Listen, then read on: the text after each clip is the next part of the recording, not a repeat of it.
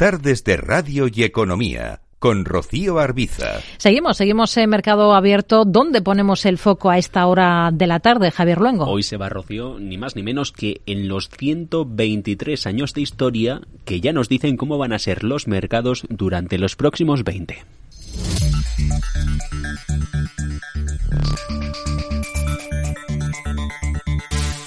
Según números de 35 países con históricas que se remontan a 1900. Datos que si miramos a la bolsa cubren un total de 90 naciones reflejadas en este informe de Credit Suisse en el que se pronostica qué va a pasar en el mercado y por ende a los inversores en cartera durante las próximas dos décadas. Primero, el foco en los números. En los últimos 123 años, las acciones han arrojado un rendimiento anualizado ajustado por inflación del 5% por encima del 1,7 que firmaron los bonos y las cuatro décimas para las letras del Tesoro estadounidense.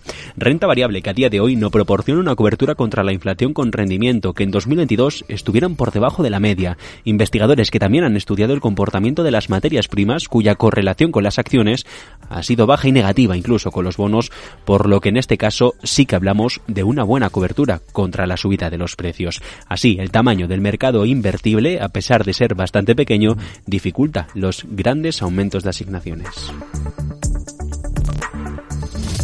¿Qué va a pasar a partir de ahora? En el futuro estiman que la prima de riesgo sobre renta variable frente a las letras se sitúa en el entorno del 3,5%, cifra inferior al 4,6%, aunque esto todavía se traduce en que los inversores deberían duplicar su dinero en relación con las facturas gubernamentales a corto plazo en 20 años. Señalan desde la entidad helvética que a pesar de los rendimientos futuros, los reales tienden a ser mejores en tiempos de tipos más altos que en tipos más bajos, citando datos de unos 2.485 países al año.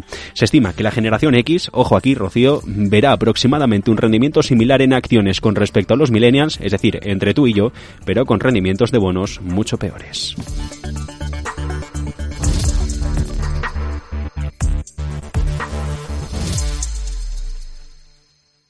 Tardes de Radio y Economía con Rocío Arbiza.